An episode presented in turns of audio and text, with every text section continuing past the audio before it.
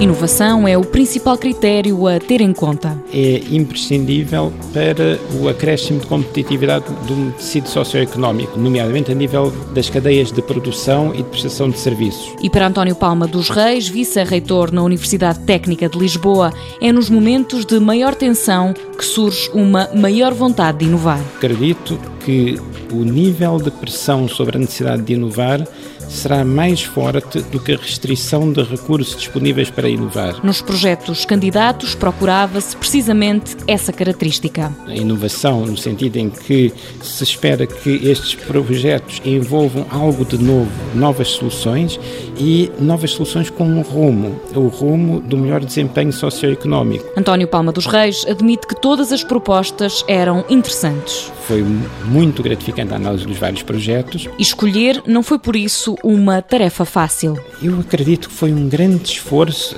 Eu tenho a impressão que foi mais do que uma dor de cabeça. Foram muitas dores de cabeça, porque terá sido um grande esforço em cada um dos elementos do júri.